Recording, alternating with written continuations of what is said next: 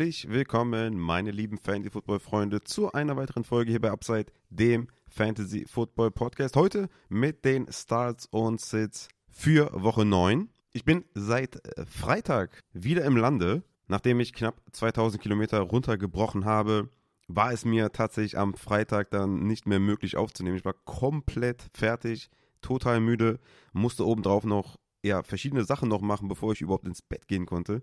Ich glaube, im Bett war ich dann irgendwann um 10, 11 Uhr oder so und habe dann einfach knallhart durchgeschlafen heute am Samstag, am 4.11. bis, ich weiß gar nicht, 10, 11 Uhr oder so. Also ich habe bestimmt, also mindestens, ich, man weiß ja nie, wann man wirklich einschläft, ne? Aber ich habe mindestens 13 Stunden geschlafen. Ich denke mal, es waren wahrscheinlich so 15 Stunden oder so, die ich einfach gepennt habe.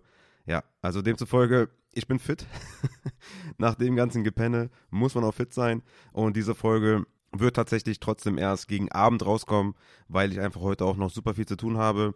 Viel Vorbereitung auch für morgen, für Sonntag. Da bin ich ja in Frankfurt schon morgens früh und da muss ich einfach super viel vorbereiten hier intern in der Familie. Deswegen wird die Folge, die ihr jetzt gerade hört, wahrscheinlich erst gegen, ja, ich denke mal so 9, 10 Uhr kommen. Aber ich werde trotzdem alles reinpacken, was ich kann hier, die besten Tipps geben und irgendwie auch cool Samstag aufzunehmen, weil man da die meisten Infos noch hat zu den Spielern. Also vielleicht kann man davon auch ein bisschen profitieren. Ich wollte mir auf jeden Fall die Chance nicht mehr nehmen lassen, heute noch aufzunehmen. Deswegen knallen wir auf jeden Fall rein in dieser Frankfurt-Woche, wo wir natürlich alle extrem hyped sind. Bevor ich zum Aufbau der Folge komme, nochmal ein kleiner Reminder an der Stelle. Die Rankings für Woche 9 sind online auf Patreon.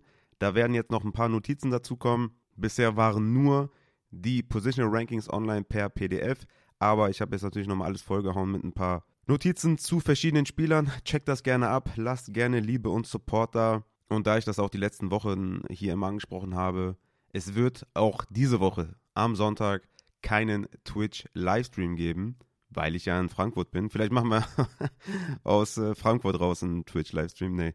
Also den wird es auch diese Woche nicht geben. Tatsächlich wird es den wahrscheinlich nächste Woche auch nicht geben, weil wir wahrscheinlich, also weil wir auch wieder vorhaben, Mitte nächster Woche, also Mitte, also kommender Woche, wieder einen Auslandseinsatz zu machen. Also wir sind, ja, es ist auch, also vielleicht kann ich das mal kurz erwähnen. Unser Traum war es immer, irgendwie extrem aktiv zu sein im Tierschutz.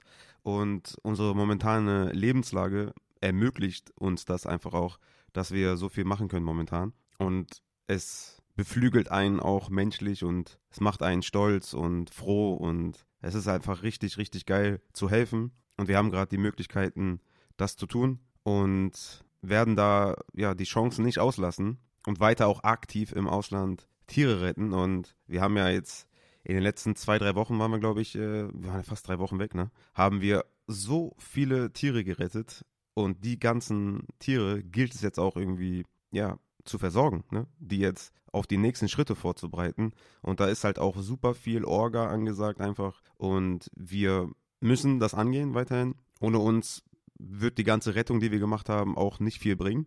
Und deswegen werden wir ab Mitte nächster Woche wieder im Ausland unterwegs sein, um die Missionen fortzuführen. Äh, deswegen wird es keinen Twitch-Livestream geben, auch nächste Woche wahrscheinlich. Und ich, ich muss wirklich sagen, ich kann mich nur bei jedem Supporter bedanken, weil natürlich aufgrund euren äh, Supports kann ich mir das auch erlauben, diesen Podcast als Haupteinnahmequelle zu haben und, und nicht noch irgendwie arbeiten zu gehen oder zusätzlich, ne? ich meine, ich bin immer noch Taxifahrer, aber ich kann jetzt auch einfach dem Chef sagen, hör mal, ich bin jetzt einen Monat raus, arbeite nicht, weil ich kann halt auf das Patreon-Money zugreifen oder darauf zurückgreifen und deswegen, ne, also abgesehen von eurem Support auch dem Tierschutz gegenüber, euer Support hier für Upside hilft mir im Tierschutz so aktiv zu sein. Und dafür auf jeden Fall vielen, vielen Dank an alle. Und es war auch voll krass. Ich habe mit meiner Frau auf der Rückfahrt total viel, natürlich, ich meine, man hat Zeit zu reden, ne? Ähm, haben wir total viel darüber geredet, auch wie krass das war die letzten zwei, drei Wochen. So komplett auf alles zu verzichten, was so Entertainment-Pakete angeht oder so. Ne? Klar, ich jetzt natürlich mit Football, Fantasy und so, ich muss ja up to date bleiben. Ne? Ich denke mal auch, dass die Folgen nicht gelitten haben, was die Informationen angeht und so weiter. Auch der Content, glaube ich, der hat nicht gelitten. Ich habe weiterhin so gut wie 100% gegeben, glaube ich. Aber was ich eigentlich sagen wollte, dass man, also dass ich zumindest ab, abgesehen von Fantasy und von Football, so gut wie nichts anderes konsumiert habe. Und das war einfach geil. Das war einfach cool. Ich habe maximal in den ganzen Wochen zwei, drei YouTube-Videos geguckt, glaube ich, zu, zu UFC irgendwas. Ansonsten habe ich mir einfach nichts reingezogen, ne? Kein Fernsehen, was ich sowieso nicht gucke. Ich gucke eh nie Fernsehen. Aber kein Film geguckt, keine Serien geguckt, kein YouTube, kein Twitch, kein nichts, absolut nichts. Nur Tierschutz, Familie und Fantasy. so krass war das auf jeden Fall. Also, ja, so irgendwie so ein, so ein Detox in einer gewissen Weise, aber irgendwie auch nicht, ne, weil ich natürlich auch noch äh, Football, natürlich jedes Spiel geguckt habe, soweit es ging. Und natürlich hier auch ähm, viel am Handy war, ne? Discord, DMs und was weiß ich. Also Twitter natürlich auch genutzt und Instagram für, für Infos und so, ne? Klar, also das, das schon. Aber ja, hat, mir, hat mir auf jeden Fall auch gezeigt, dass, dass man das Ganze drumherum einfach nicht braucht. Das ist schon, ja gut. Ich will jetzt hier nicht zu viel philosophieren, aber ja, mal so ein kleiner Einblick ähm, in meine Gefühlswelt. Jedenfalls, bottom line, appreciate euren Support. Vielen, vielen, vielen, vielen Dank. Kommen wir zum Aufbau der Folge. Diese Woche in der Frankfurt-Woche gibt es natürlich ein Frankfurt-Announcement, eine Frankfurt-Ankündigung, wo ich sein werde, wie man mich findet und was wir so, ja, oder keine Ahnung, was, ich meine, es ist eh alles spontan, aber was ich mir so vorgestellt habe. Deswegen, das kommt dann gleich vor der eigentlichen Folge. Ist auch wieder ein viel zu langes Intro geworden. Sorry dafür, aber es ist nie geplant, was für ein Intro ich hier mache. Dann kommen wir noch zu den Trades, die stattgefunden haben äh, zur Trade Deadline. Ist jetzt auch nichts Weltbewegendes, aber das eine oder andere muss man vielleicht doch schon mal besprechen. Das Monday Night Football Review habe ich ja schon in der Dienstagsfolge gemacht. Heute mache ich noch das Thursday Night Football Review. Dann komme ich zu den News, zu den Out- und In-Spielern, weil es heute keinen Injury Report mit Matze geben wird. Das bin ich aber schuld, weil ja, ich äh, Freitag erst zurückgekommen bin, super müde war und dann Matze hat dann auch gesagt, okay, ich bin hier total eingespannt mit dem Dolphins Fanclub. Ich bin jetzt auch nicht so, so flexibel diese Woche. Und dann haben wir gesagt, okay, dann müssen wir es halt ausfallen lassen. Aber ich werde hier die Out- und In-Spieler behandeln auf jeden Fall. Und ja, in den Starts und Sits werden auch einige Questionable-Spieler dabei sein. Also von daher, ihr werdet schon noch versorgt sein. Danach kommen wir dann zu den Starts und Sits für die Position Quarterback, Runnerback, Wide Receiver und Tight End. Start of the Week, Strong Starts, Flexer mit Floor, Flexer mit Upside und bei den Wide Receiver noch Wide Receiver aus der zweiten Reihe mit Upside. Ihr kennt es schon aus den letzten Folgen. Dann haben wir natürlich noch Christians Codekicker dabei, die Upside Bow Transactions und dann sind wir am Ende der Folge angekommen. Also, wir starten mit dem Frankfurt-Spiel. Also, der eine oder andere hat es ja wahrscheinlich schon mitbekommen. Ich habe eine Karte bekommen von der Community für das Spiel Kansas City Chiefs gegen die Miami Dolphins in Frankfurt. Demzufolge werde ich in Frankfurt vor Ort sein. Geplant ist das wie folgt. Ich werde versuchen, und das ist bei mir immer ein Fragezeichen, ob das dann auch alles so passt, weil ich bin immer, immer zu spät, bin nie pünktlich. Ich werde mir aber trotzdem sehr, sehr viel Mühe geben, dass ich bei diesem besonderen Event zumindest mal pünktlich bin. Und mein Plan ist, um 8 Uhr hier loszufahren. Dann wäre ich um 10.30 Uhr circa in Frankfurt. Der Mats hat mir gesagt, wo ich parken soll. An diesem Ort werde ich dann parken. Und dann werde ich von dort aus zum Louisiana in Frankfurt fahren. Da hat der Miami Dolphins Fanclub seinen, ja, wie nennt man das? Tailgate oder? Ja, ja die Tailgaten da halt. Und ich werde mich dazu gesellen mit dem Matze, beziehungsweise den Matze dort treffen. Und damit ist quasi je ich sage das jetzt einfach mal so, aber ich weiß auch nicht, wie das da aufgebaut ist oder so, ne? aber damit ist jeder Upside-Hörer, der daran interessiert ist, irgendwie vorbeizukommen, Hallo zu sagen, ein Foto zu machen, Liegestütze zu machen, Däumchen zu drehen, zu füßeln, Jokes zu machen, über die Spiele zu reden, über Fantasy zu reden. Egal was, ich bin bei allem dabei. Jeder ist eingeladen, dorthin zu kommen. Mich wird man da antreffen. Und ich würde mich auch super darüber freuen, wenn der eine oder andere kommt. Ich habe schon super viele Nachrichten bekommen, ob ich da sein werde. Ich meine, jetzt nicht dieses ähm, typische Social Media. Ich habe voll viele Nachrichten bekommen, dabei waren es nur zwei oder so, sondern ich habe wirklich viele Nachrichten bekommen, ob ich denn da bin. Und ja, ich bin da. Leute, kommt gerne vorbei. Ich würde mich über jeden freuen. Vielleicht hat der eine oder andere ja auch irgendwie Upside-Merch an oder sowas. Das wäre auf jeden Fall mal richtig cool zu sehen, so live, äh, wenn jemand irgendwie was anhat von uns. Also ja, ich werde da sein. Ungefähr ab 11 Uhr, denke ich mal im Louisiana. Und von dort aus werden wir dann zum Stadion laufen, ne? Oder fahren und am Ende natürlich auch laufen. Also wir werden da mit einem Mob hoffentlich am Stadion ankommen. Jeder ist herzlich eingeladen, sich diesem Mob anzuschließen und Richtung Stadion zu gehen. Also ich bin super hyped. Ich habe richtig Bock, euch kennenzulernen. Kommt dazu. Ich freue mich über jeden. Wenn es am Ende zu viele sind, ja, wenn das irgendwie, weiß nicht, nur, also wenn das 20 Leute sind, die nur wegen, nur wegen äh, Matze und mir zum Beispiel da sind, wegen, wegen Upside halt irgendwie, können wir uns auch vielleicht auch absetzen von diesem Tailgating und uns woanders hinsetzen, wenn da kein Platz ist. Ich weiß ja nicht, was da passiert. Ey, keine Ahnung. Ich komme da an und dann werde ich halt gucken, was passiert. Vielleicht gibt es auch ein Bütchen, wo man dann einfach mal ein, ein Bierchen trinken kann oder so. Also bei mir wären es eh nur ein bis maximal zwei oder so, weil ich vertrage halt gar nichts, ne? Darauf könnt ihr euch schon mal einstellen. Also bitte kommt nicht, also wenn jeder mit einem Bier ankommt, so dann, dann werde ich wenig vom Spiel haben, deswegen. Ne? Deswegen. Also, aber wie gesagt, wenn wir da vielleicht auch ein Bütchen einfach nur finden und ähm, ja, bisschen quatschen, bisschen was essen oder so, keine Ahnung, und dann zum Stadion gehen, wäre auch eine geile Sache. Also von daher, ne? Schreibt mir vielleicht kurz auf dem Discord oder so, dass ihr dazu kommt und ja, dann würde ich sagen, ist alles vorbereitet für, einen, äh, für ein geiles Warm-up in Frankfurt. Ich freue mich drauf. Dann kommen wir auch schon zum nächsten Thema und das sind die Trades, die passiert sind bis zur NFL Trade Deadline. Sind jetzt nur zwei, die Fantasy-Auswirkungen haben. Ich meine, die Defensive-Spieler haben auch natürlich hier und da Fantasy-Auswirkungen dann auf die Matchups und so weiter, aber ne, ist jetzt äh, ja selbsterklärend, was ich jetzt meine, glaube ich. Und beim ersten Trade haben wir auch direkt eine Mailback-Frage dazu von Bum Bum. Es geht nämlich um Joshua Dobbs, der von den Cardinals zu den Minnesota Vikings gegangen ist. Und Bum Bum fragt, auch mit Dobbs als Quarterback steht für mich die Frage immer noch genauso im Raum. Er bezog sich da auf eine Mailback-Frage zu Justin Jefferson. Was machen wir jetzt mit Justin Jefferson? Versuchen teuer zu verkaufen? Wenn ja, wie teuer? Oder aus der anderen Sicht betrachtet, wie sehr kann ich als Käufer den Preis drücken?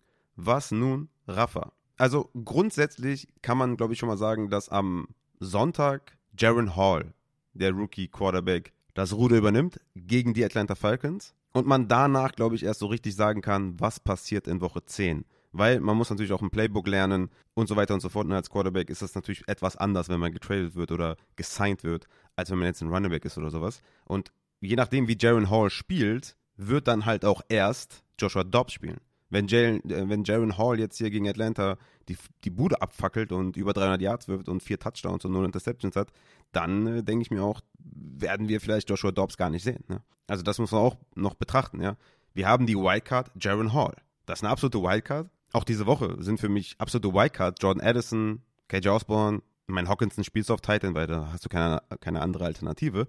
Aber das sind Wildcards, weil du weißt nicht, wie wird Jaron Hall spielen. Du weißt nicht, wie ist die Offense aufgebaut. Kirk Cousins hat einen der höchsten Pass-Rates in der ganzen, in der gesamten NFL.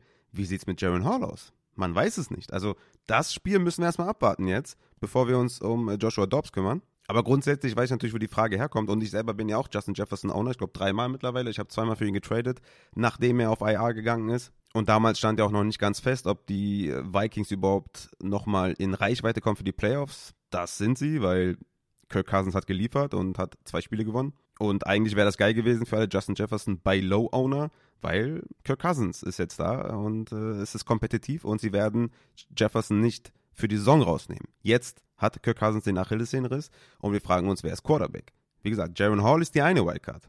Mal sehen, wie der spielt und mal sehen, wie viele Starts der wirklich bekommt. Aber wir kommen zu den Trade und zu der Frage und zu Joshua Dobbs halt. Meiner Meinung nach hat Joshua Dobbs gezeigt, dass er eine Offense führen kann, dass er eine Offense in Red Zone Trips führen kann und dass er dafür sorgen kann, dass sowohl Running Backs als auch Wide Receiver als auch Tight Ends Fantasy-Punkte machen. Ich glaube, das hat er sehr, sehr deutlich gemacht. Joshua Dobbs hatte bei den Cardinals 33,3 Plays per Game, 32 Deep Ball Attempts, Platz 9 in der NFL, 30 Red Zone Attempts, Platz 18, die acht meisten Air Yards und war sogar in Expected Fantasy Points Quarterback 10, weil er zum Beispiel 5,9 Carries per Game hatte, siebtbester Wert unter den Quarterbacks. Also für Joshua Dobbs, Value ändert sich auch nicht viel. Für mich ist er weiterhin ein Streamer. Bei guten Matchups würde ich den weiterhin spielen. Die Vikings bekommen Jefferson zurück, haben Addison, haben Hawkinson, werfen den Ball bisher in einer sehr, sehr guten Rate. Also Joshua Dobbs selber ist für mich auf jeden Fall auch ein Gewinner dieses Trades. Seine Fantasy-Assets oder seine Fantasy-Spieler, Hollywood Brown zum Beispiel, war mit Joshua Dobbs 12. in Sachen Targets, 17. in Sachen Target Share mit 26,7% unter allen Wide Receivers, hatte die 10 meisten Deep Targets unter allen Wide Receivers, war Wide Receiver 26 in Points per Game und sogar Wide Receiver 13 in Expected Points per Game. Also man sieht, Joshua Dobbs hat seinen Wide Receiver 1 gefüttert. Michael Wilson hatte Boom Games, Rondell Moore hatte Boom Games. Da lag es, glaube ich, eher am, am, Personal Grouping und wie man das Spiel auf, ähm, aufgezogen hat, das Spiel, dass man nicht direkt einen zweiten Flexer hatte mit Jordan Addison, zum Beispiel in dem Fall bei den Vikings oder so. Aber für Justin Jefferson selber habe ich nicht die großen Bedenken mit Joshua Dobbs, wenn Joshua Dobbs dann überhaupt Starter ist, dass er Justin Jefferson füttern wird. Denn Hollywood Browns Leistung zeigt mir auf jeden Fall, dass Joshua Dobbs den Ball bewegen kann und einen, Fa und einen Wide Receiver 1 Fantasy-wise füttern kann. Ganz klar. Für Jordan Addison, also ob er einen zweiten füttern kann, wird sich zeigen. Aber auch da bin ich optimistisch, weil Addison in den letzten Wochen komplett geballt hat und einfach auch ein guter Wide Receiver ist.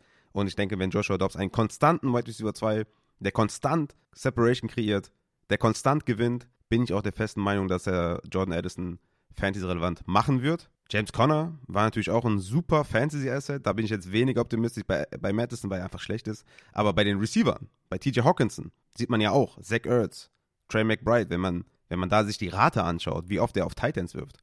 Das ist eine Top 5 Rate in der NFL. Ja, also sowohl Wide Receiver als auch Titans werden gefüttert. Er hat die Offense potent gemacht und, also die Offense bei den Cardinals und gehe fest davon aus, dass wenn er bei den Vikings Starter ist, dass das nicht besser wird als mit Cousins, um Gottes Willen. Natürlich mit Cousins brauche ich euch, also sage ich euch nichts Neues. Das ist, also da wäre Jefferson Wide Receiver 1. Ja, also, okay, Tyreek Hill liefert krank ab, ne? Vielleicht 1B, ja, neben Tyreek Hill. Aber ich mache mir keine Sorgen um Jefferson, wenn Joshua Dobbs spielt. Und ich mache mir keine Sorgen um TJ Hawkinson, wenn Joshua Dobbs spielt. Bei Addison müssen wir abwarten, aber auch da mache ich mir relativ wenig Sorgen, dass wir da einen Flexer haben, den man aufstellen kann. Kommen wir nochmal zur Frage von Boom Boom nachdem wir das jetzt alles geklärt haben. Was machen wir mit Justin Jefferson? Versuchen teuer zu verkaufen? Hier ist immer die Frage, was heißt teuer? Wenn ich ein Rest of Season Ranking hätte, was ich auch geplant hatte und so weiter und so fort und wirklich auch angehen möchte, vielleicht habe ich das auch noch bis zur nächsten Reise zum Tierschutz, das noch hinzubekommen. Aber wenn ich eins jetzt machen würde, ein Rest of Season Ranking auf den Wide Receiver oder the, ähm, für Wide Receiver, dann hätte ich nur wenige vor Justin Jefferson. Ich hätte natürlich einen Tyreek Hill vor ihm, einen Jama Chase vor ihm, einen AJ Brown, ein Stefan Diggs, ein Amon Ra, ein Keenan Allen, ein Cooper Cup. Die hätte ich davor. Auf jeden Fall. Dann wird es schon eng. Hätte ich einen Brandon Ayuk davor? Hätte ich einen Devonta Adams davor? Einen CD Lamb? Einen Puka Nakur? Amari Cooper? Wardle? Gary Wilson? T. Higgins? Olave? Nein, nein. Hätte ich nicht davor. Also, das ist dann immer so die Frage, was, was ist jetzt das, was du ab... Also, kriegst du einen Stefan Dix dafür? Kriegst du einen Keen Allen dafür? Kriegst du einen Cooper Cup dafür? Kriegst du einen AJ Brown? Nein, kriegst du alles nicht. Wenn ja, okay, do it. Aber für mich ist Justin Jefferson Rest of Season ein Wide Receiver 1, 1 bis 12. Kriegst du einen Wide Receiver 1 bis 12 in der Range, dann mach es. Kriegst du nicht einen Wide Receiver 12, dann behalte Justin Jefferson, in meinen Augen zumindest. Und ja, ich würde als Käufer von Justin Jefferson jetzt natürlich versuchen, den Preis nochmal zu drücken und zu sagen, hey, hör mal zu, also hier mit Backup Quarterback Play, eventuell Joshua Dobbs. Da ist aber schon echt eine Wildcard jetzt hier mit Justin Jefferson. Hör mal, ich gebe dir Christian Kirk oder ich gebe dir Calvin Ridley oder ich gebe dir McLaurin. Dann kann man da Argumente finden, warum jemand das annehmen könnte. Und ich denke auch insgesamt, dass es eine faire Range wäre. Ich glaube, nochmal drunter, also in so einer Wide Receiver 3 Richtung, brauchen wir gar nicht zu denken. Aber ein Low-End Wide Receiver 2 Material wie Terry McLaurin, Nico Collins vielleicht von mir aus auch, der in den letzten zwei Wochen einfach auch ein bisschen mehr Pech hatte. Kevin Ridley, der ein Boom-Bust-Spieler ist. Christian Kirk, wo man noch nicht so ganz sicher ist, wie ist die Offense und Zay Jones, wenn er wiederkommt, wie sieht es mit den Snaps aus und so weiter. Da könnte man, könnte man mal den Puller, Puller triggern auf jeden Fall. Dibu Samuel, der selber verletzt ist, ne, wäre natürlich, ein, wär natürlich so ein Traum. Christian Watson, wenn er vielleicht jetzt ein Boom-Game hat mit dem Matchup, könnte man auch mal anfragen. Tyler Lockett, der jetzt ein Boom-Game hatte, könnte man mal fragen. Das wäre so eine Range für mich, ja. Alles danach ist unrealistisch und alles inside Top 12 Wide Receiver bringt dich halt nicht viel weiter. Und da sehe ich, sehe ich Justin Jefferson weiterhin. Er ist für mich ein Wide Receiver 1, Rest of Season. Und ich denke, dass das Hall nicht die Lösung ist. Also ich kann es mir schwer vorstellen. Und wenn wir dann ab Woche 10 Jefferson und Dobbs haben, sollte man ihn vor der guten Leistung, die er wahrscheinlich haben wird, kaufen. Und ich würde ihn nicht verkaufen, nur gegen absolute Top-Material auf Wide Receiver und Running Back und gehe davon aus, dass Justin Jefferson ballen wird bei Rückkehr. In Woche 10 oder Woche 11, je nachdem, wann er auch kommt. Es sind auch super Matchups gegen Denver, Chicago, Las Vegas, Cincinnati, Detroit, Green Bay. Also ich würde da eher Jeff Jefferson momentan kaufen als verkaufen. Kommen wir zum nächsten Deal mit Fantasy-Auswirkungen und das ist Donovan People Jones, der zu den Detroit Lions getradet wurde von den Cleveland Browns, der bei den Browns keine Rolle mehr gespielt hat. Da war Cooper klarer Wide Receiver 1 und danach kam Elijah Moore. Und ich denke, das ist ein sinnvoller Deal auf jeden Fall von den Lions, Donovan People Jones zu holen. Marvin Jones ist retired, Jameson Williams ist nicht ganz auf der Höhe, macht momentan wenig mit seinen Targets und so ein bisschen off, ne? Jameson Williams ist weiter natürlich ein Boom-Bust-Spieler und man kann nur hoffen, dass die Snaps steigen und die Target-Share steigt.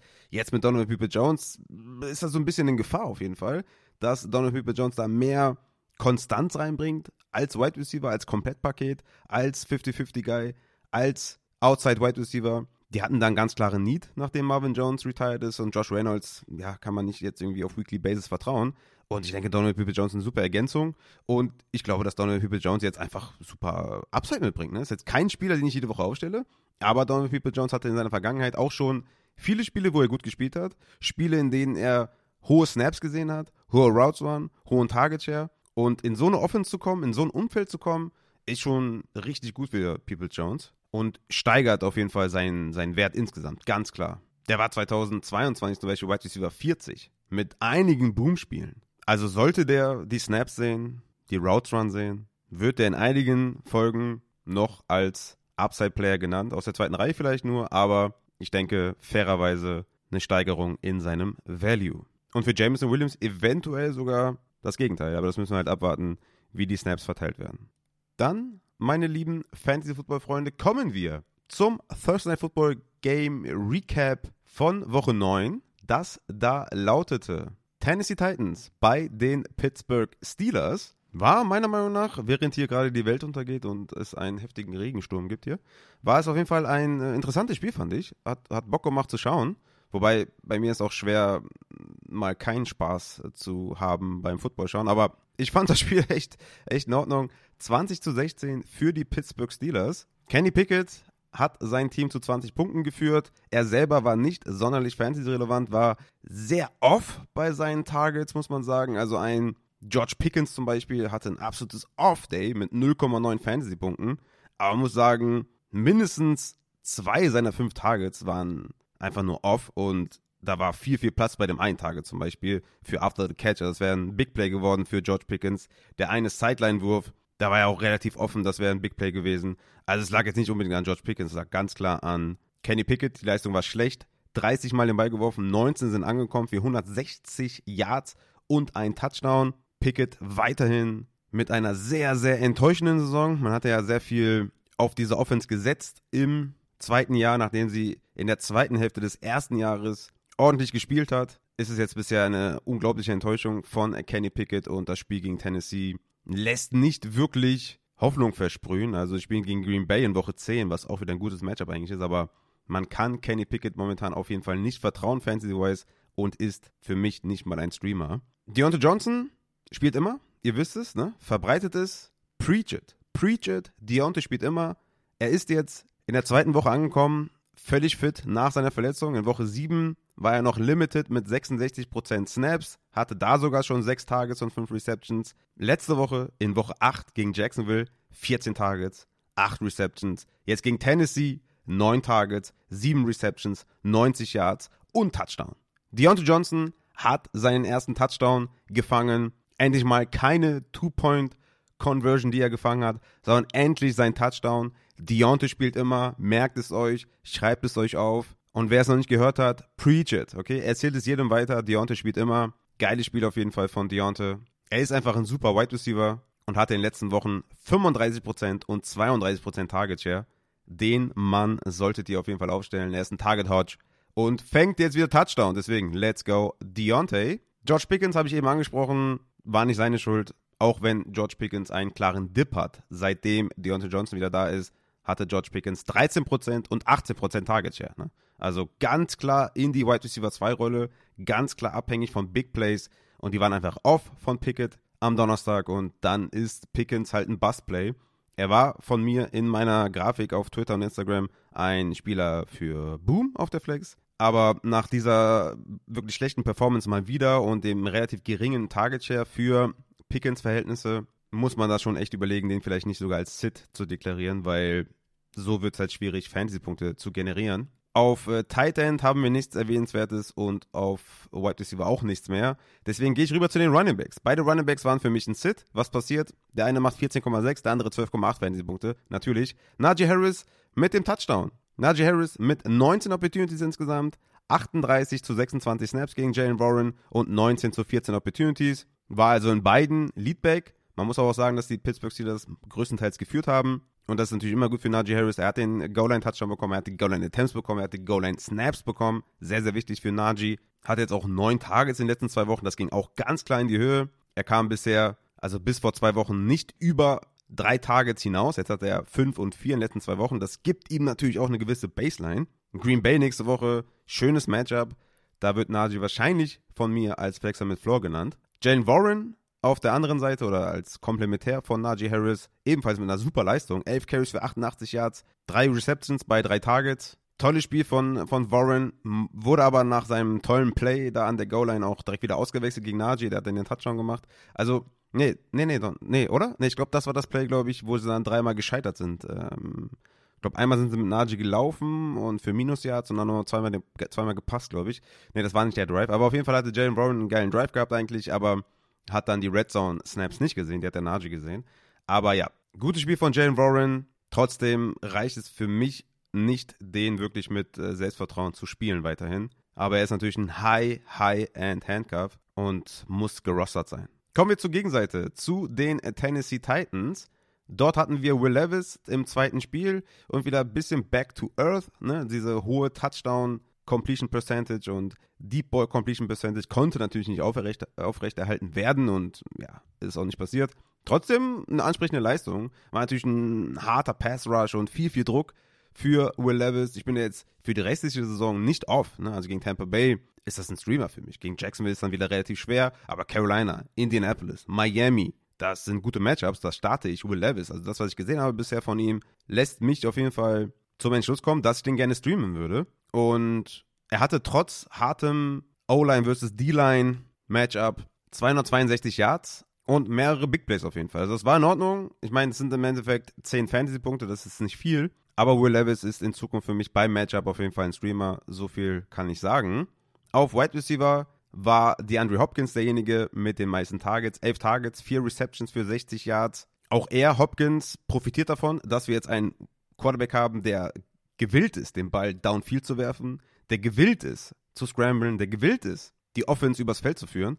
Und Hopkins war natürlich ein Sell-High-Spieler nach dem Atlanta-Game, nach 32 Punkten, aber ist jetzt gleichzeitig für mich auch wieder ein Buy-Low-Spieler nach seinen 8,5 Punkten, weil die Offense wird besser sein mit Will Levis, wird mehr Big Plays forcieren und wie gesagt, die Matchups in den nächsten Wochen sind auf, also zumindest mal von Woche 12 bis 14 sind exzellent gegen Carolina, Indianapolis und Miami. Gut, wenn Miami da Jalen Ramsey auf, auf Hopkins ansetzt, dann ne, ist das wieder so ein kleines Fragezeichen. Also müssen wir natürlich erstmal abwarten, wie Jalen Ramsey eingesetzt wird. Auf jeden Fall der Andrew Hopkins, ein Spieler, den ich auf jeden Fall halten würde, beziehungsweise mal anfragen würde. Kai Phillips hat auch davon profitiert, dass wir da einen Quarterback haben, der capable ist, hatte vier Receptions für 68 Yards, könnte sowas wie ein Deep Wafer Wire Ad sein, aber sonst ja, müssen wir mal abwarten, wie Traylon Burks Gesundheitszustand ist, der ja leider abtransportiert werden musste. Da müssen wir halt einfach mal abwarten insgesamt, wie es da aussieht. Chico Konkwo hatte nur drei Receptions für 28 Yards. Der ist weiterhin nicht streamable, nicht startable. Leider, da sind die Tages einfach zu niedrig. Kann man einfach, ja, kann man nur hoffen, dass das vielleicht etwas mehr wird. Ne? Aber es ist einfach zu wenig. Er, er läuft Routen, ne? genauso viele wie DeAndre Hopkins. Das ist schon mal cool.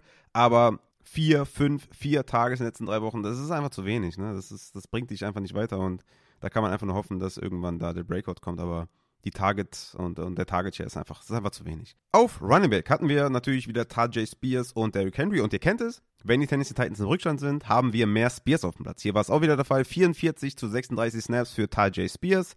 Aber Opportunities klar bei Derrick Henry mit 21 zu 11. Derrick Henry auch mit dem Touchdown hatte 17 Carries für 75 Yards und 3 Receptions für 27 Yards plus Touchdown am Boden. 17 Punkte, war für mich auch ein Starter und Derrick Henry ist weiterhin natürlich in so einem Top 20 Running Back Kreis und den zu sitten ist halt super schwer. Hat jetzt in den letzten drei Wochen 18,3, 14,2 und 17,7 Punkte gemacht. Plus eine bessere Offense als mit Tannehill. Also der ist auch ein Starter Rest of Season auf jeden Fall. Ty J. Spears braucht halt entweder ein Big Play, so wie Jalen Warren es hatte, oder einfach ein effizientes Spiel, wie Jalen Warren es hatte. Ansonsten ist er ähnlich wie Jalen Warren einfach ein High, High, High, High-End Backup. Ich glaube, die besten Backups, die höchsten High-End Backups, die wir so haben in der NFL, Ty Spears und Warren müssen gehalten werden in euren Rostern. Die sind viel zu wertvoll, aber selber aufstellen kannst du beide nicht. Auch Ty Spears nicht spielbar mit seinen elf Opportunities, auch wenn er mehr Snaps hatte als Derrick Henry. Und damit haben wir dann auch das Spiel abgehakt, ne, würde ich sagen. Habe ich irgendwas vergessen? Ich glaube nicht. Und damit können wir auch dann in die News gehen, beziehungsweise in die Spieler, die out sind und die Spieler, die in sind, wo einige ja mich auch gefragt haben, wie sieht's aus und äh, Bedenken hatten und so weiter und so fort. Die werde ich mal kurz behandeln. Aber wir starten erstmal bei den Outspielern und was das für Auswirkungen hat. Beziehungsweise beim ersten hat es, glaube ich, gar keine Auswirkungen. Es ist übrigens richtig geil, mal wieder mit zwei Bildschirmen aufzunehmen. Hammer. Richtig, richtig, richtig geil. Feiere ich gerade mega. Macht das Ganze viel leichter. Aber auf jeden Fall, der erste, Justin Fields, ist out. Der, also es hat keine Auswirkungen. Tyler Bajent ist halt der Starter. Wir spielen Tyler Bajent nicht und wir spielen DJ Moore nicht, weil da ist einfach zu wenig äh, Upside in der Offense und ja, Justin Fields ist out. Dann haben wir Damon Pierce von den Houston Texans, der out ist. Das macht natürlich Devin Singletary zu einem Starter, komme ich gleich noch drauf zu. Emari DiMercado und Damian Williams von den Arizona Cardinals sind out. Das macht Keontae Ingram natürlich zu einem Starter, komme ich auch noch drauf zu. Curtis Samuel von den Washington Commanders ist out. Das macht natürlich McLaurin Dodson zu Startern und Crowder natürlich auch zu einem Spieler aus der zweiten Reihe, den man aufstellen könnte. Drake London von den Atlanta Falcons ist out. Das macht Pitts zum absoluten Tight Smash und Van Jefferson zu einem Deep Start. Robert Woods von den Houston Texans ist out. Devonta Parker und natürlich auch Kendrick Bourne, der eh schon out ist, fallen aus. Damit ist Demario Douglas natürlich ein interessanter Spieler. Zudem haben wir Joshua Palmer, der highly unlikely ist für Sonntag bzw. für Montag. Was ich mit Quentin Johnson mache, hört ihr dann gleich bei den Starts und Sits. In sind Daniel Jones, Deshaun Watson und Raheem Mostert. Die werden alle spielen. Was das für Auswirkungen hat, wen ich davon aufstellen würde, hört ihr gleich. Zudem muss man noch ansprechen, dass wir Quarterback-Changes haben diese Woche. Und zwar ist Aiden O'Connell offiziell Quarterback der Las Vegas Raiders für Jimmy Garoppolo und Tyler Heinecke startet für Desmond Ritter. Wen ich davon aufstellen würde, wen ich sitten würde, hört ihr jetzt bei den Starts und Sits. Also, gehen wir rein in die Starts und Sits für Woche 9, starten bei den Quarterbacks. Und hier ist es eine absolut harte Woche, eine harte Quarterback-Streaming-Woche vor allem auch. Brock Purdy fällt aus, Jared Goff fällt aus, Trevor Lawrence fällt aus und auch ein Russell Wilson tut ehrlicherweise weh. Es ist vor allem so ab Quarterback 14 echt eine taffe Session hier, jemanden zu finden, den ich mit Selbstvertrauen spiele. Aber wir kommen zum Quarterback Start of the Week erstmal. Und das ist für mich Derek Carr von den New Orleans Saints gegen die Chicago Bears. Die Saints haben das vierthöchste Implied Team Total von Vegas bekommen von 24,7. Am Boden sind die Bears top, muss man sagen. In der Luft allerdings sind sie Bottom 6 in Success Rate und 31. in Pass DVOA.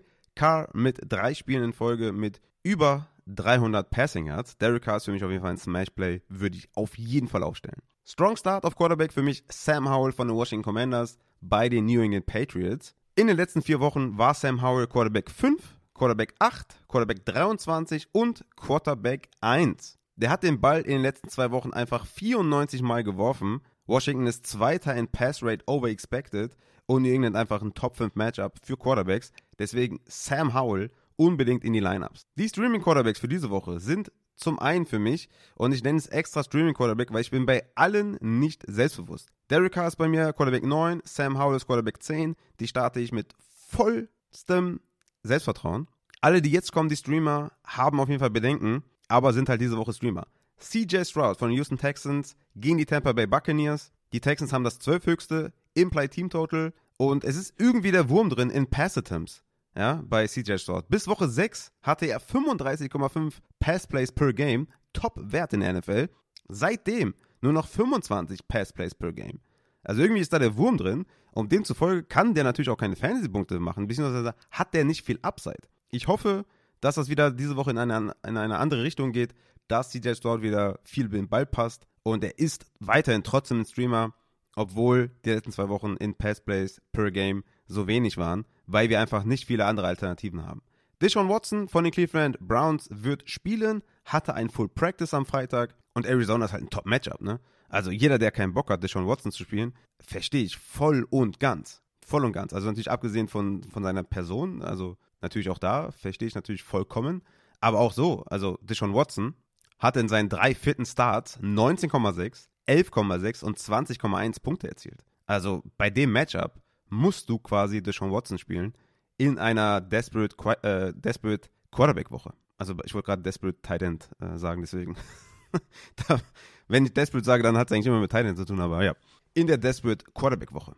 Gardner Minshew von den Indianapolis Colts bei den Carolina Panthers. Die Colts haben das neunthöchste Implied Team Total. Gardner Minshew, muss ich euch nicht sagen, hat genug Boom-Spiele, hat natürlich auch Bust-Spiele, aber auch hier nicht mit vollstem Selbstvertrauen, aber Gardner Minshew ist für mich diese Woche ein Streamer. Jordan Love von den Green Bay Packers gegen die LA Rams. In den letzten zwei Wochen 15,3 und 14 Fantasy-Punkte erzielt, 31 und 41 Passing Attempts. Die Rams sind anfällig in Deep Balls. Jordan Love wirft weiterhin Deep Balls, hat einen fitten Christian Watson und einen hoffentlich fitten Aaron Jones. Ich sage das schon seit zwei Wochen. Aber Jordan Love ist für mich auch diese Woche wieder ein Streamer, Quarterback 16 in meinen Rankings. Tyler Heinecke von den Atlanta Falcons gegen Minnesota. Ritter wurde gebencht. Heinecke hatte in seinen Starts mit den Washington Commanders in Plus-Matchups, also in Matchups, wo Defenses viel gegen Quarterbacks zugelassen haben, 17,2 Fantasy-Punkte erzielt. Ist natürlich eine wilde Stat und äh, ist fluky wahrscheinlich auch. Und was ich aber eigentlich damit sagen will, dass er ein Streamer ist. Tyler Heinecke ist ein Streamer gegen Minnesota. Drake London fehlt, das macht das, Band, das Ganze ein bisschen unsexier, aber ich würde sagen, dass Tyler Heinecke trotzdem ein Streamer ist diese Woche. Bryce Young von den Carolina Panthers gegen die Indianapolis Colts, für mich auch ein Streamer diese Woche. Bryce Young hatte einen Uptick in Neutral Pass Rate mit neuem Offensive Coordinator und Indianapolis ist einfach ein Top-Matchup für Quarterbacks. Bryce Young, mein Quarterback 20 diese Woche. Die Sits sind zum einen für mich Geno Smith von den Seattle Seahawks bei den Baltimore Ravens. Geno Smith hat in den letzten Wochen nichts gezeigt. Vor allem in den letzten drei Wochen, wo auch einige schwere Matchups dabei, waren, hat er 11, 14 und 13 Fantasy-Punkte, vier Touchdowns und fünf Interceptions in den letzten drei Wochen. War Quarterback 16, Quarterback 17 und Quarterback 15 in diesen Wochen. Also das, das zeigt mir gar nichts und also nichts im Sinne von, dass man ihn aufstellen soll. Deswegen Geno Smith, Quarterback 18 in meinem Ranking und würde ich nicht aufstellen. Matthew Stafford von den LA Rams bei den Green Bay Packers. Ja, ist natürlich die Frage, spielt Stafford überhaupt? Und wenn ja, wie fit ist er? Sollte limitiert sein. Bin kein Fan. Matchup ist toll, super Matchups, aber Stafford ist nicht fit und den würde ich lieber sitten. Daniel Jones von den New York Giants erhält einen Start, aber nicht in meinen Matchups. Las Vegas kann Druck erzeugen über die Line. Die Giants sind immer noch nicht fit in der O-Line. Darren Waller ist out. Daniel Jones würde ich persönlich nicht aufstellen. Kommen wir zu den Running Backs. Kommen wir zu den Running Backs. Mein Running Back Start of the Week ist Jerome Ford von den Cleveland Browns gegen die Arizona Cardinals. Die Cleveland Browns spielen mit Deshaun Watson. Ob das jetzt ein Upgrade ist oder ein Downgrade für Ford, lasse ich, überlasse ich euch. Ich denke, es ist äh, trotzdem ein Upgrade. Die Browns sind mit minus 9,5 Punkten Favorit. Das sollte zu vielen, vielen Rush-Attempts führen. Ford hatte wegen seinem Low Ankle Sprain letzte Woche nur 31% Snaps und 11 Opportunities oder man kann sagen trotzdem 11 Opportunities. Arizona ist 32. in Rush Success Rate. Die Snaps und Opportunities sollten auf jeden Fall wieder viel, viel besser werden mit einem fitteren Jerome Ford. Denn bis zu seiner Verletzung hatte er 52% Snaps, 13,4 Carries und 3 Targets per Game. Jerome Ford sollte die aufstellen. Strong Starts diese Woche für mich. Isaiah Pacheco von den Kansas City Chiefs gegen die Miami Dolphins. Letzte Woche war ein Offensive Meltdown der Kansas City Chiefs. Klar war Pacheco da dann auch nicht gut. Er ist immer noch klarer Leadback in der Offense. Es sollte ein High-Scoring-Game werden. Das ist ein super Matchup gegen Miami. Er hat um die 13 bis 15 Fantasy-Punkte Floor ohne Touchdown mit Red Zone Trip, mit Goal Line Trip, sogar mehr für mehr als das. Also Isaiah Pacheco ist für mich ein absoluter Strong Start. Chuba Hubbard von den Carolina Panthers ist ein Strong Start für mich. Gegen die Indianapolis Colts 66% Snapshare, 17 Opportunities letzte Woche mit einem fitten Sanders, der 20% Snapshare hatte. Chuba Hubbard hatte zudem 5 zu 1 Goal Line Snaps und 100% Two-Minute Reaction. Chuba Hubbard ist ein Smash-Play, den müsst ihr aufstellen. Flexer mit Floor, wie jede Woche für mich Stevenson und Rashad White von den New England Patriots bzw. Tampa Bay Buccaneers. Bei Stevenson ist es einfach so, dass die Offense nicht viel in, in Goal-Line-Reichweite kommt. Wenn sie in Goal-Line-Reichweite kommt, hatten wir bisher 3 zu 2 Goal-Line-Attempts für Elliott in den letzten drei Wochen. Nur zwei für Stevenson also. Er bringt einfach nicht viel, nicht viel ähm, Touch und Upside mit. Insgesamt nicht viel Upside mit. Er ist ein Floorplay, den man auch nicht sittet, Ramondre Stevenson, aber er bringt wenig Upside mit. Rashad White, 13 Receptions in den letzten zwei Wochen, das ist richtig, richtig gut. Einmal für 65 Yards und einmal für 70 Yards. Das sind ja alleine schon fast 12 Fantasy-Punkte. Das rettet ihn und deswegen sitten wir ihn auch ungerne, aber er ist ein Floorplay, ähnlich wie Stevenson. Devin Singletary von den Houston Texans, für mich auch ein Flexer mit Floor gegen die Tampa Bay Buccaneers letzte Woche mit Pierce. 41% Snaps, 12 Opportunities. Pierce ist halt out. Und das, glaube ich, lässt viel, viel offen für Singletary. Ich denke, dass man hier mit mindestens 15 Opportunities ausgehen kann. Mike Boone könnte vielleicht noch ein paar Targets sehen, wenn der denn spielt überhaupt. Ist auch noch nicht ganz klar. Aber ich glaube, dass Singletary einfach einen hohen Floor haben wird. Die Frage ist halt, wie wird die Offense den Ball bewegen, in wie viel Goal-Line-Reichweite werden sie kommen und so weiter. Aber ich denke, für einen, für einen hohen Floor, Devin Singletary diese Woche auf jeden Fall die richtige Entscheidung. Mein Running Back 21 in meinen Rankings. Gus Edwards von den Baltimore Ravens gegen Seattle ist natürlich ein hartes Matchup, klar. Aber in den letzten drei Wochen 16,3 Rush Attempts per Game und insgesamt 5 Attempts inside 5 in drei Spielen. Gus Edwards hat einen Touchdown-Floor, kann man fast sagen, einen Rushing-Floor und die O-Line, die Offense, da willst du den Running Back von spielen. Der letzte Flexer mit Floor ist für mich Keontae Ingram von den Arizona Cardinals bei den Cleveland Browns. Natürlich auch hier hartes Matchup, aber, aber die Mercado ist out. Damien Williams auf IR, übrig bleiben dann nur Tony Jones und Keontae Ingram. Ingram hatte letzte Woche schon 37% Snaps mit die Mercado und 50-50 Teilung in Sachen Goal-Line-Snaps. Hatte 100% Two-Minute-Drill, das könnte vielleicht auch zu Tony Jones gehen, aber ich denke auch hier, dass wir hier mindestens 15 Opportunities sehen werden für Keontae Ingram. Damit ist es auf jeden Fall flexibel für einen guten Floor. Kein Smash-Play, weil wir das schon öfter gesehen haben, dass dann trotzdem noch jemand mit reinfrisst. Deswegen bin ich da ein bisschen behutsamer. Quarterback Downgrade, Matchup macht das Ganze für mich zu einem Floor-Spiel für Keontae Ingram. Die Flexer mit Upside auf Runnerback sind für mich Aaron Jones von den Green Bay Packers. Ich weiß, die meisten von euch schalten jetzt ab und sagen, Junge, der kann es nicht lassen. Ja, ich kann es nicht lassen. Ich habe für ihn getradet, für sein Upside und will auch, dass er jetzt performt. Deswegen muss ich ihn nennen. Aaron Jones mit Season High 48% Snaps letzte Woche, 54% Rush Attempt Share war Season High für Aaron Jones. Er hat jetzt Back-to-Back -back 13% Target Share. Er hat jetzt die ganze Woche zumindest mal limitiert trainiert hatte kein Did Not Practice dabei und ich bleibe dabei. Für Upside spiele ich Aaron Jones, Rams vom Matchup her, Middle of the Pack, Run Defense. Ich spiele Aaron Jones für Upside. Roastet mich gerne in Frankfurt, wenn ihr mich seht. Daryl Henderson von den LA Rams, für mich auch ein Flexer mit Upside diese Woche bei den Green Bay Packers. Der hatte letzte Woche zwei Snaps, weniger als Freeman, aber mehr Rushes mit 12 und mehr Targets mit 3 und mehr Opportunities als Royce Freeman und Green Bay ist ein Top-Matchup. Zudem glaube ich, dass sie mit einem verletzten Stafford den Ball noch mehr laufen werden.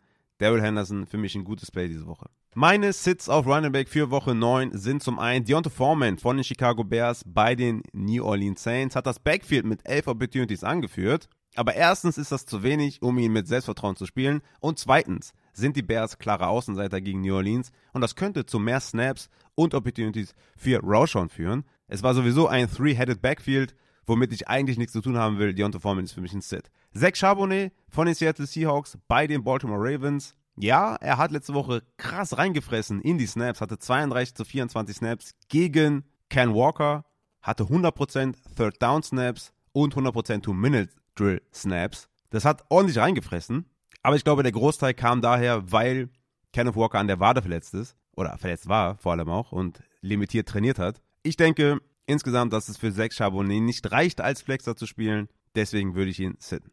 Brian Robinson von den Washington Commanders bei den New England Patriots. Erstens ist es ein super hartes Matchup gegen New England. Und zweitens, die, die Carries, die Opportunities sind einfach auch nicht mehr da. Er hatte jetzt in den letzten drei Wochen einmal 10, einmal 8 und dann nochmal 10 Carries. Und damit macht ein Brian Robinson einfach wenig. Ich sehe hier maximal Floor, aber ich glaube, ihr habt einfach bessere Alternativen als Brian Robinson. Kommen wir zu den Wide Receivers. Vorab, bevor irgendjemand fragt, wir spielen Devonta Adams. Devonta Adams wird gegen die Giants ein super Matchup haben. Aiden O'Connell haben wir in Woche 4 gesehen. Da hatte Aiden O'Connell 39 Passing Attempts. Da hatte Adams 33% Target Share für 13 Targets. Wir spielen Devonta Adams gegen die Giants mit Aiden O'Connell. Aber ich komme zum Wide Receiver Start of the Week und das ist Chris Olave von den New Orleans Saints. Auch hier werde ich nicht müde zu sagen, bei Low, bevor er hier ausbrechen wird holt euch Olave, spielt Olave, hat Season Long 27% Target Share und 40% Air Share. ey, Chris Olave wird durchdrehen. Spielt ihn. Meine Strong Starts diese Woche sind zum einen T. Higgins gegen die Buffalo Bills, ist ein Must-Start. Cincinnati mit dem höchsten Team-Total zusammen mit KC. Das Over-Under liegt bei 50,5. Higgins kam letzte Woche schon etwas mehr rein. 82% Snaps und 90% Target Share. Smash Play in diesem Matchup. Garrett Wilson von den Jets, absoluter Strong Start gegen die LA Chargers. Target Share in den letzten Wochen 38 und 39% für insgesamt 25 Targets. Hat Season Long 33% Target Share. Top Matchup.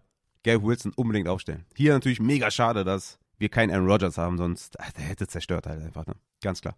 Michael Pittman, ebenfalls klarer Starter bei den Carolina Panthers, Top Matchup. Und seit Woche 5 hat der einen Target Share von 28% und 9,2 Targets pro Spiel. Richtig geiler Wert. Michael Pittman müsst ihr aufstellen. Terry McLaurin von den Washington Commanders gegen die New England Patriots. Auch hier Cornerback, äh, ja, also super Matchup für Terry McLaurin. Hat in den letzten drei Wochen einmal 12, einmal 9 und einmal 11 Targets gesehen. Das ist richtig, richtig gut. Curtis Samuel ist weiterhin out. Terry McLaurin ist weiterhin klarer Starter.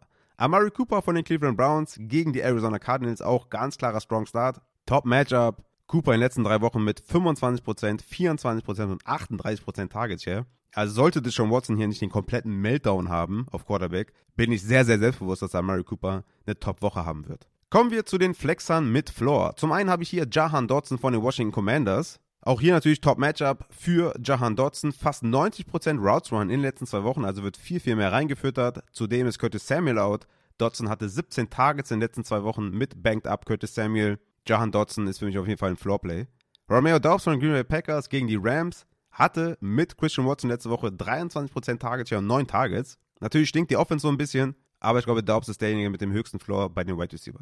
Jacoby Myers von den Las Vegas Raiders gegen die Giants ist natürlich hier die Frage, kann der Rookie Aiden O'Connell zwei Wide Receiver featuren? Das Matchup ist gut auf jeden Fall. Für O'Connell, für Myers. Zur, äh, zur Vollständigkeit muss ich noch erwähnen, dass Myers nur vier Targets hatte beim Start von O'Connell in Woche 4.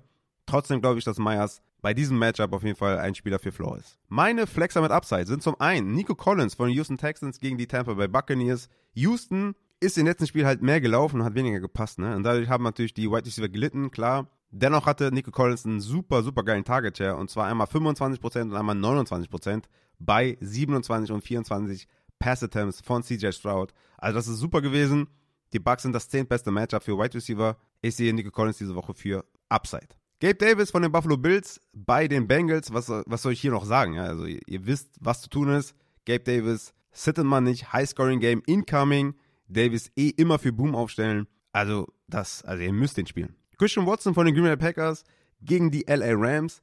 Die Rams geben die fünf meisten Big Plays durch die Luft ab. Watson hatte letzte Woche 8 Targets und 20% Target Share, zudem einen A-Dot von 17,6 und 37% Air Share. Also er ist die Downfield-Gefahr. Er bringt auf jeden Fall eine Menge Boom mit diese Woche. Natürlich auch Bust-Gefahr, aber Christian Watson für Upside in die Flex. Tank Dell von Houston Texans gegen die Tampa Bay Buccaneers. Robert Woods ist weiter out. Dell ist die meisten Routen aller Wide Receiver gelaufen letzte Woche, hatte nur vier Targets, aber 19% Target Share. Und die Bucks erlauben bisher die meisten Slot-Wide Receiver-Punkte. Tank Dell ist ein Flexer mit Upside, ähnlich wie Nico Collins. Wide Receiver aus der zweiten Reihe mit Upside habe ich für euch Demario Douglas von den New England Patriots gegen die Washington Commanders war letzte Woche schon Wide Receiver 1 in Snaps, Wide Receiver 1 in Routes Run und Wide Receiver 1 in Sachen Targets bei den New England Patriots. Bourne hat Season Ending, Injury, Parker ist highly unlikely und Demario Douglas hatte 13 Targets in den letzten zwei Wochen. Zudem geben die Washington Commanders die meisten Punkte an Wide Receiver ab.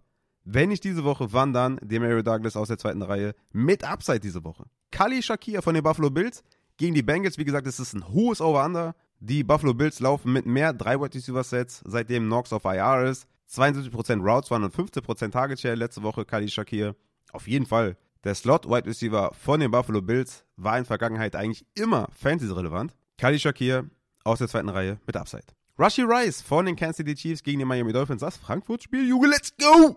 Top-Slot-Matchup für Rushy Rice. Man muss dazu sagen, fairerweise, Rice mit 5 Targets und 13% Target Share in den letzten drei Wochen im Schnitt. Das ist komplett Katastrophe. Und dabei muss erwähnt sein, dass seine Snaps und Routes Run auf dem Hoch sind und trotzdem nur 5 Targets und 13% Target Share. Das ist halt super schlecht. Trotzdem, Matchup ist geil. Und wenn ihr live seid in Frankfurt, dann müsst ihr ihn aufstellen. Jonathan Mingo von den Carolina Panthers gegen die Indianapolis Colts. Letzte Woche, Wide Receiver 2 in Snaps und Routes Run, seit zwei Wochen, 8 und 9 Targets für 23 und 18% Target Share. Top Matchup, Jonathan Mingo aus der zweiten Reihe für Upside. Let's go. Und der letzte ist Jameson Crowder von den Commanders.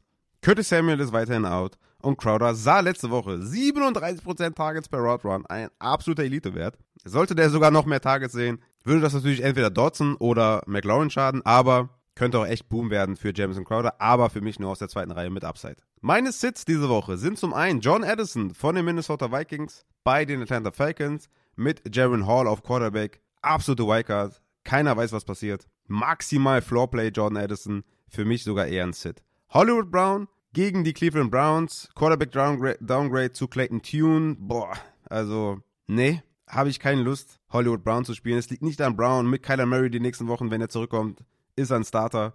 Aber nicht mit Clayton Tune. Da bin ich raus. Ebenfalls wegen Quarterback DJ Moore. Da bin ich auch raus. Tyler Bajent, dann noch Lattimore im Matchup. Also Addison, Hollywood und DJ Moore für mich alles Sits wegen Quarterback Play. Josh Downs von den Indianapolis Colts bei den Carolina Panthers hatte nur Limited Practice mit seinem Knie, ist auf jeden Fall concerning, hatte gute Leistungen die letzten Wochen, aber ich bin abgeschreckt von seinem Limited Practice und würde Josh Downs nicht spielen. Joshua Palmer ist highly unlikely to play, macht für mich Quentin Johnson auch nicht unbedingt zum Starter, weil die Jets einfach ein Bottom 3 Matchup sind. Sauce Gardner, DJ Reed, Michael Carter sind eine Nummer zu groß für Quentin Johnson. Quentin Johnson hatte mit limitierten Parma 17% Target Share, 6 Targets. Für mich ist einfach zu wenig. Ich hätte ihn auch nennen, nennen können bei Wide Receiver aus der zweiten Reihe, aber ich traue Quentin Johnson kein gutes Spiel zu bei diesem Matchup gegen diese Cornerbacks. KJ äh, Osborne, KJ, KJ Osborne von den Minnesota Vikings gegen die Atlanta Falcons, auch hier ähnlich wie bei Addison, Quarterback Downgrade, du weißt nicht, was passiert. Deswegen KJ Osborne. Mit Kirk Cousins jetzt hätte ich gesagt, ey, geil, let's go. Aber ne, riesen Wildcard auf Quarterback. Kommen wir zu den Tight Ends. Und hier starten wir natürlich dort. Kincaid ist mein Tight End 4 diese Woche. Absolut Granatenspiel gehabt und ey, hohes Over-Under. 15 Punkte erzielt, hatte drei Endzone-Opportunities gegen Tampa Bay. Und ja, es ist völlig offensichtlich, dass man einen Kincaid spielt. Taysom Hill, natürlich ganz klar auch, ey, Taysom Hill, ihr müsst ihn spielen. Mein Tight End 6 diese Woche. Trey McBride, mein Tight End 7 diese Woche. Klar, hat natürlich ein Quarterback-Fragezeichen, das ist, äh, ist offensichtlich. Aber er hatte trotzdem einfach eine unglaubliche Usage. 88% Routes und 40% Target Share. Also ich sage jetzt nicht, dass er, dass er das wieder alles sieht und so, aber das, er war klarer Tight End 1 und irgendwohin muss der Ball ja gehen. Ne? Und wir sind hier im Tight End Landscape, deswegen ist Trey McBride weiterhin für mich ein Streamer. Jake Ferguson gegen Philly, Back-to-Back -back mit plus 80% Routes waren, 12% Target Share kann man auf jeden Fall aufstellen. David Njoku gegen Arizona, 24% Target Share back-to-back. Njoku ist ein Must-Play. Kyle Pitts von den Atlanta Falcons mit Drake London jetzt out. Für mich eigentlich ein Spieler, den ich unbedingt aufstellen muss auf Tight End. Logan Thomas mit 82% Route und 60% Target Share letzte Woche solltet ihr gegen New England aufstellen. Michael Mayer ist für mich auf jeden Fall auch ein Streamer. 79% Route Zone letzte Woche gesehen. Leider nur 10% Target Share. Aber mit O'Connell sollte das eine bessere Offense werden. Gegen die Giants, die jetzt sogar noch ein paar Defensive Playmaker verloren haben. Also Michael Mayer Streamer. Luke Musgrave ebenfalls für mich ein Streamer, weil die Rams ein Top-Tight-End-Matchup sind und ich einfach glaube, dass Jordan Love etwas besser spielen wird. Kate Otten, der letzte Streamer für diese Woche. Houston erlaubt die drittmeisten Catches an Tight Ends, hatte 15% und 16% Target Share mit insgesamt 12 Targets in den letzten zwei Wochen. Kate Otten ist für mich auf jeden Fall auch ein Streamer diese Woche. Also nochmal zusammengefasst: Smash Plays auf Tight End, Dalton Kincaid, Trey McBride, Jake Ferguson, Njoku, Pitts, Streamer, Logan Thomas, Mayer, Musgrave und Kate Otten. Damit gehen wir fix rüber zum Christian, zum Codekicker für diese Woche. Danach kommen wir nochmal wieder zum, zu den Upside Bowl Transactions und dann sind wir am Ende der Folge angekommen. Falls noch hier Fragen offen geblieben sind in den ganzen Stars und Sits, check gerne die Rankings auf Patreon ab. Die sind aktualisiert mit Notizen. Unbedingt abchecken für weitere eigene Evaluationen. Und damit rüber zum Christian. Christians Codekicker. Hallo meine Freunde, es geht wie jede Woche rein in die wichtigste Positionsgruppe im Fantasy Football. Letzte Woche ja wieder richtig geknallt, die ganze Kacke hier. Also, let's go. Ich habe wie immer vier Kicker mitgebracht, Woche 9. Geil, es geht auch. Geht es ins äh, Frankfurt Game? Nein, wir gehen nicht ins Frankfurt Game. Wäre geil, weil das ist das ja, geilste Spiel diese Woche. Es gibt diese Woche wenig Spiele, die so hohe Over-Unders haben, äh, aber das ist unter anderem eins davon. Leider kein Kicker dabei, weil zu hohe Ownerships, also wenn es natürlich ähm, die beiden Kicker noch zu haben gibt in eurer Liga, warum auch immer, dann holt sie euch natürlich äh, Harrison Butker und ich komme mit den Sanders immer durcheinander. Es müsste Jason sein, ne? wenn ich nicht, äh, äh ich meine, mit den Jasons komme ich durcheinander. Äh, Jason Sander müsste es sein, aber dann holt euch den, aber ich glaube, die sind nicht mehr verfügbar. In meiner Liga unter anderem nicht. Und ja, dementsprechend gehen wir in andere vier Leute rein. Ich wünsche äh, euch natürlich viel Spaß in Frankfurt und wir gehen rein mit dem Floorkicker der Woche. Das ist der Under the Radar Floorkicker von letzter Woche, äh, hat an Ownership zugelegt, ist jetzt bei 21%. Blake Groupie von den New Orleans Saints spielt diese Woche gegen Chicago um 19 Uhr äh, Over-Under von 41. Der Spread liegt bei 8,5 hier auf Seiten von den New Orleans Saints. Ähm, es ist im Endeffekt dieselbe Leier wie letzte Woche. Ne? Die New Orleans Offense ist in der Red Zone schlecht und die Chicago Defense eben auch die schlechteste. Das Ding ist, wenn Chicago New Orleans nicht stoppt, dann pumpt Blake Groupie halt die PATs rein. Sonst eben die Field Goals. Alles steht und fällt mit seiner Verlässlichkeit. Ich hatte es letzte Woche schon gesagt, ne, waren bisher nicht der verlässlichste. Letzte Woche lief's, äh, gute 20 Punkte gemacht in meiner Liga. Äh, Blake Groupie diese Woche der Floor-Kicker, der generelle Floor-Kicker, weil äh, er eben gezeigt hat, dass er letzte Woche auch richtig rasieren kann. Dementsprechend 21% und jetzt schon Blake Groupie. Wenn ihr ihn geholt habt letzte Woche als Under the Radar Kicker, dann behaltet ihn einfach. Ja, der Upside-Kicker in Woche 9 wie schon öfters dieses Jahr ist Kaimi Fairbairn von den Houston Texans. Die spielen gegen Tampa Bay auch um 19 Uhr. Ähm, 13% und ist der äh, nette Herr und in dem Spiel gibt es ein Over-Under von 40 Punkten. Minus 3 äh, der Spread da zugunsten der Houston Texans. Ja, Tampa hat eine richtig gute Red Zone Defense. Ja, und Houston, äh, weiß ich nicht, so eine mittelmäßige Red Zone Offense, eher schlecht vielleicht auch, ne? Ähm, Auswärts sind sie sogar etwas schlechter. Und ich weiß nicht. Äh, ich glaube, die Houston Offense wird wieder ein bisschen besser als zuletzt. Ich sag, Fairbairn rastet diese Woche so richtig aus in diesem ja relativ engen Spiel.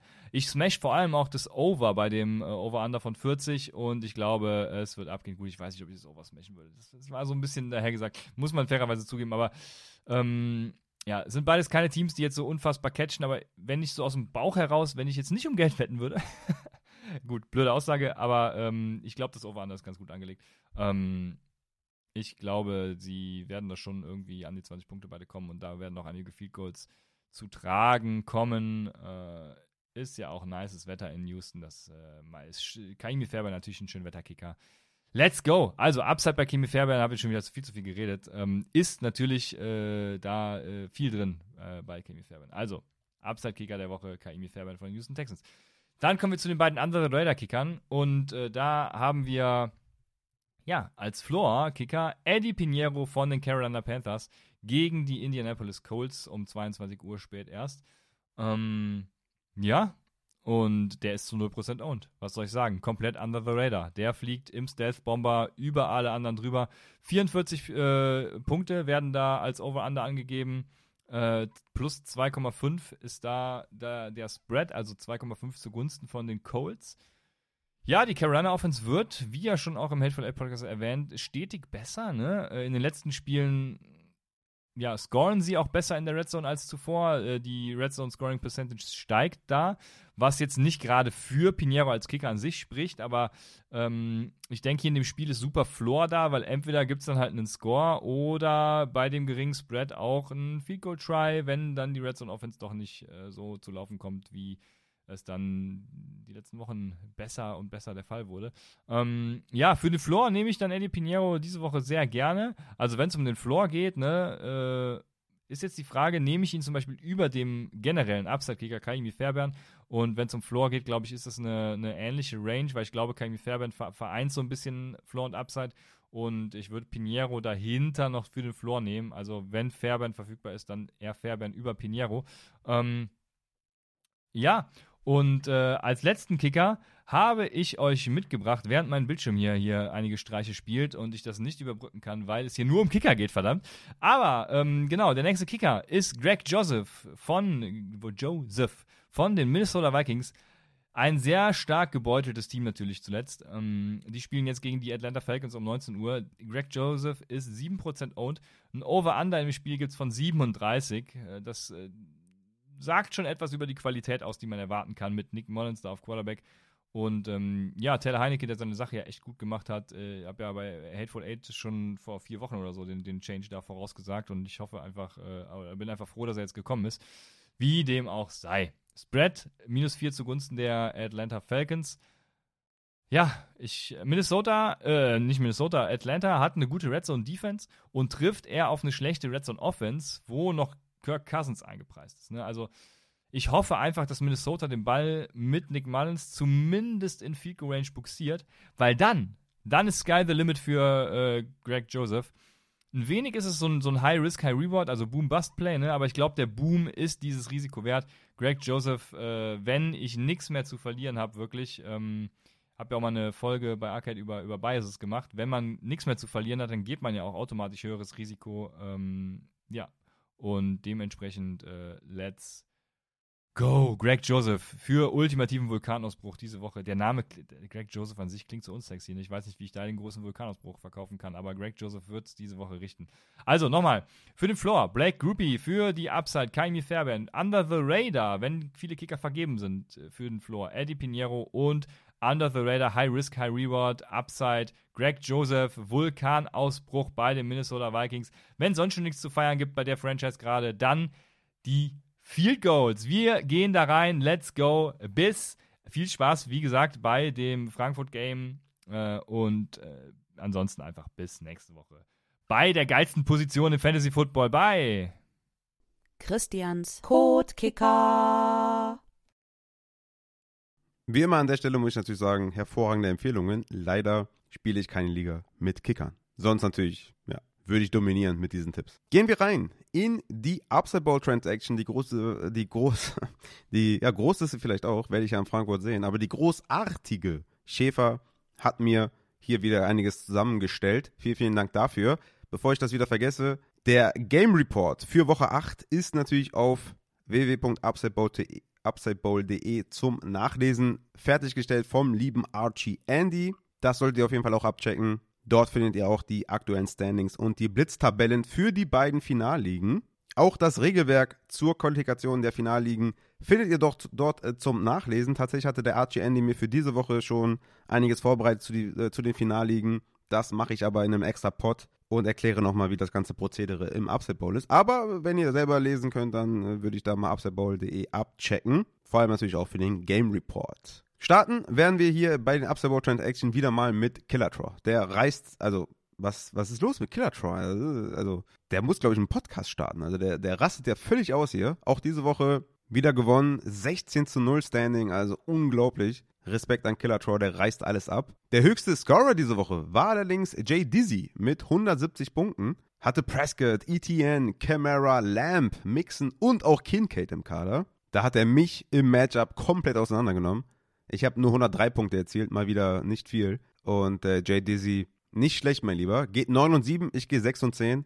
Aber darüber wollen wir hier in diesem, äh, darüber wollen wir nicht reden. Wir können gerne mal in einem anderen äh, Podcast mal über meine Ligen reden, weil die sind, sind richtig geil. Äh, beziehungsweise viel, also ne, gibt gute, schlechte, Middle of the Pack, spannende und so. Aber hier im Upset Bowl läuft es nicht ganz so gut und Jay Dizzy hat sich das nicht nehmen lassen und mich komplett auseinandergenommen. Also, ähm, ja, höchster Scorer Jay Dizzy. Der Lowest Scorer diese Woche war Juicy mit 41 Punkten. Juicy, das muss besser werden. Auf dem Waferwire war Leonard Fournette, der gefragteste Mann. Ist nur die Frage natürlich, ne, habt ihr den Podcast nicht gehört? Nein, Spaß. Also klar, ich denke auch, dass äh, Fournette ein ja, Wafer-Ad wert war und wir hatten auch keine Woche, wo viele unbedingt frei waren und wo man viel bieten konnte oder hätte müssen. Verstehe ich natürlich, dass man den geholt hat, aber er wurde 13 Mal geholt in den Ligen.